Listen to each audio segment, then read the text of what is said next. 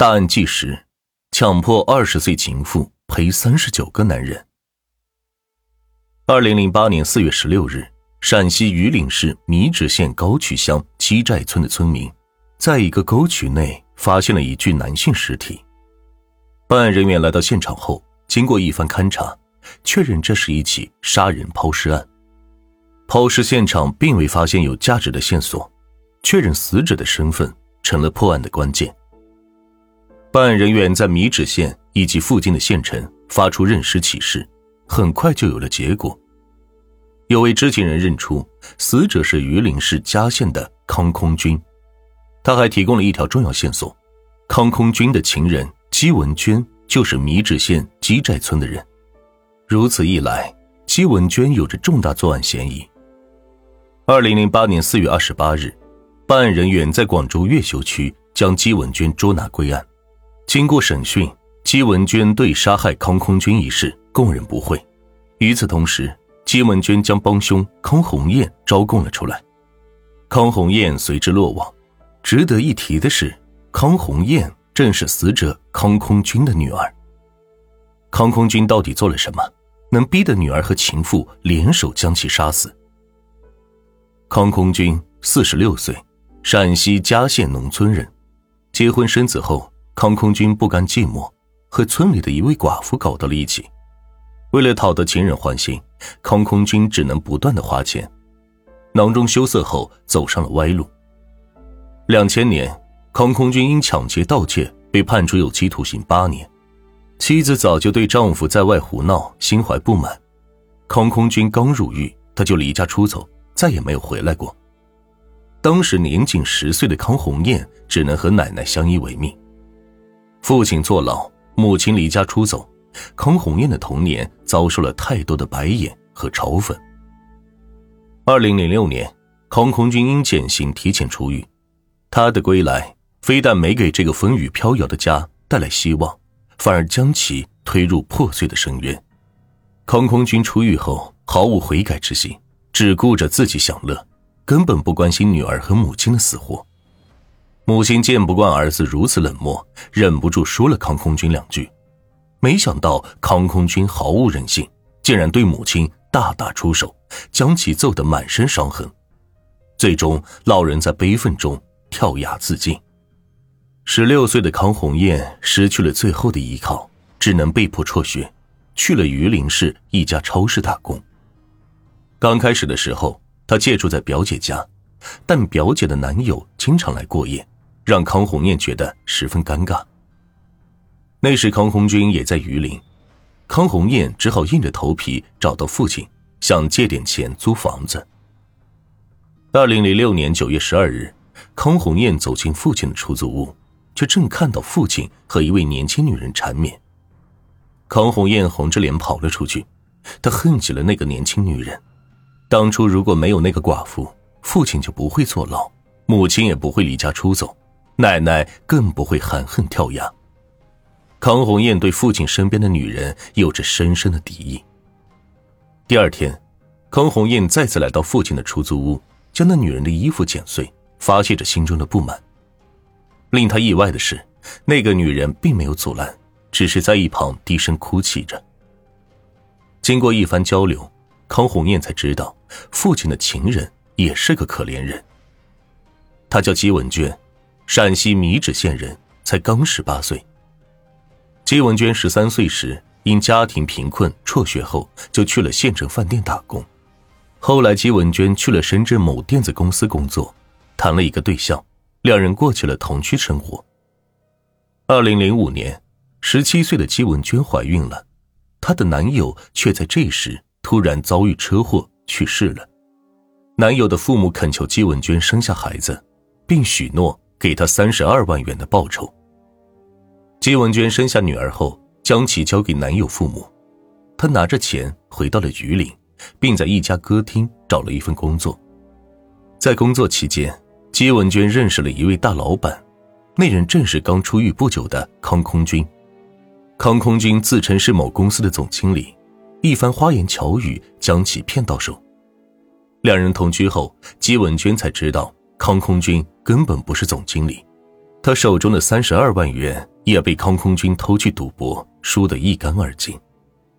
姬文娟曾跑回老家，试图和康空军断绝关系，然而康空军并没有放过姬文娟，他带着一群混混找上门，威胁道：“如果姬文娟和他分手，他就杀了其全家。”姬文娟为了保全家人，只好跟随康空军回到了榆林。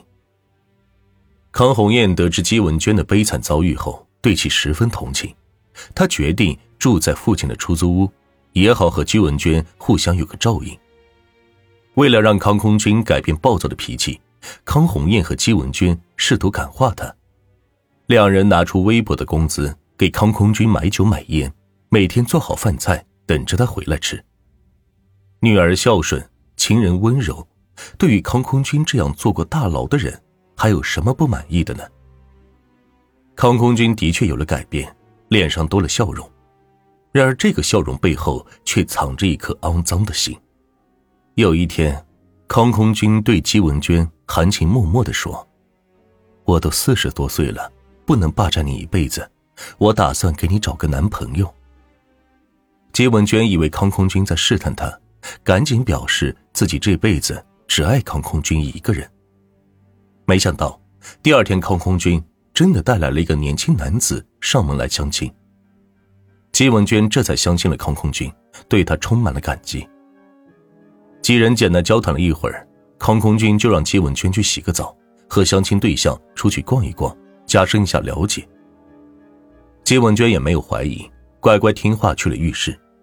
当她正在洗澡时，相亲的男子却闯进了浴室，姬文娟吓得大叫，顺手拿起墩布将男子赶了出去。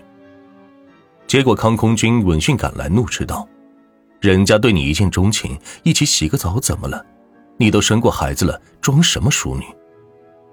没过几天，康空军再次领来一个相亲对象，对方是一名工程师，康空军还特意亲自下厨，准备了一桌丰盛的饭菜。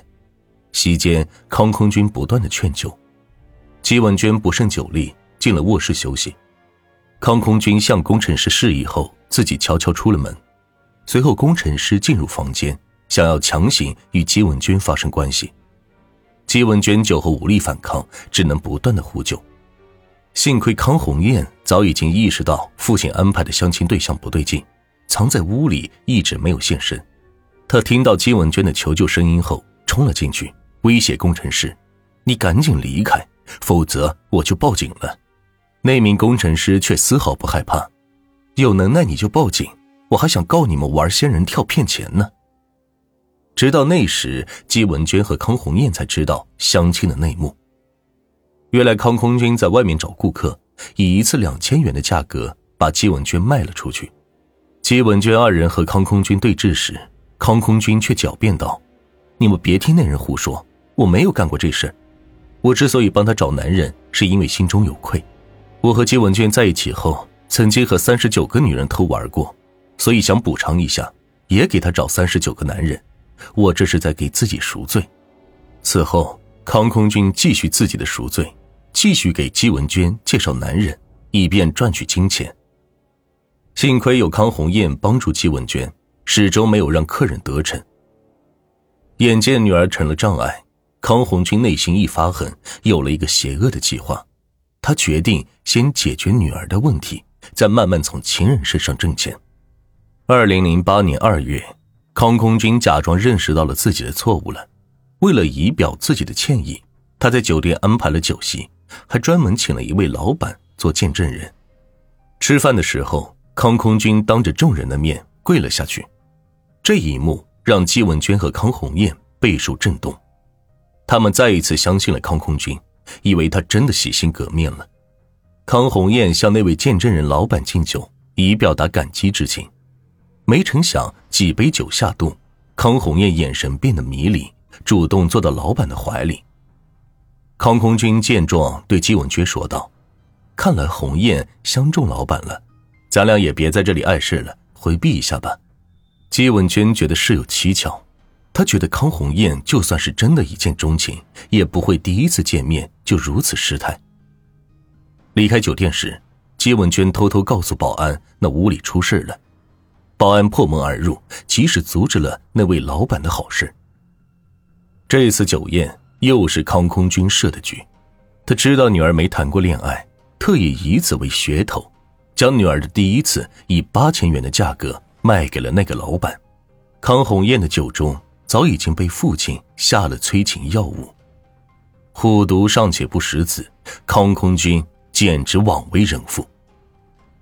康空军想要靠姬文娟和女儿挣钱的盘算一再落空，让其逐渐陷入了疯狂。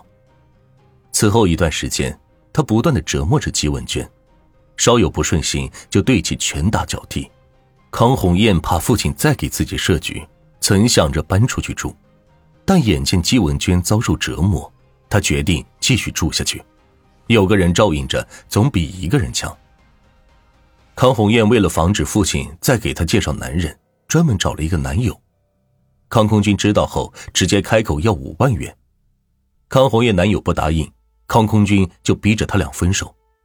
没想到康红艳男友还挺有骨气，根本不怕康空军，坚持和康红艳继续交往。康空军愤怒之下，将这对小情侣绑在一起，狠狠的揍了他俩一顿。即使如此，两人依旧没有分手。康空军担心女儿跟别人跑了。自己一分钱拿不到，赶紧谈妥了一场买卖。二零零八年四月七日，康空军打算将十八岁的女儿以十六万元的价格卖给一个四十多岁的光棍。康红艳得知此事后，曾哭着求父亲放过他一马，可康空军却恶狠狠地说：“你是我女儿，我让你嫁给谁，你就得嫁给谁。”康红艳跪着抱着父亲的腿不松手，却遭到康空军的毒打。金文娟上去帮忙，自然也是被打了一顿。当晚，这两个可怜的女人彻夜长谈，哀叹着命运的捉弄，商量着如何改变现状。两人一致认为，只有杀掉康空军，才能彻底摆脱这暗无天日的生活。二零零八年四月十日凌晨三点左右，康空军陷入了熟睡中，姬文娟和康红艳两人合力将其活活勒死。到了晚上，二人将尸体装进行李箱，决定抛尸。戚文娟叫来一个男性朋友，谎称自己和男友分手了，要退还他送的礼物。朋友没有怀疑，帮忙将其行李搬到出租车上。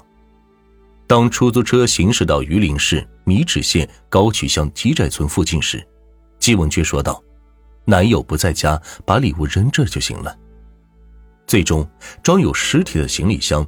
被推进了一处沟渠中，姬文娟和康红艳被捕归案后，两人均表示不后悔杀人。经过审判，姬文娟被判处无期徒刑，康红艳则被判处有期徒刑十二年。二十岁的姬文娟和十八岁的康红艳，如此年轻的年纪，却有着凄惨的遭遇。康空军强迫姬文娟陪客，逼着女儿嫁给四十多岁的光棍。最终引来杀身之祸。可想而知，这两个年轻的女人当时多么绝望和愤怒，才不惜走上杀人之路。康空军如此为非作歹，死不足惜，只是可怜了两个女人，付出如此大的代价，实在让人心痛。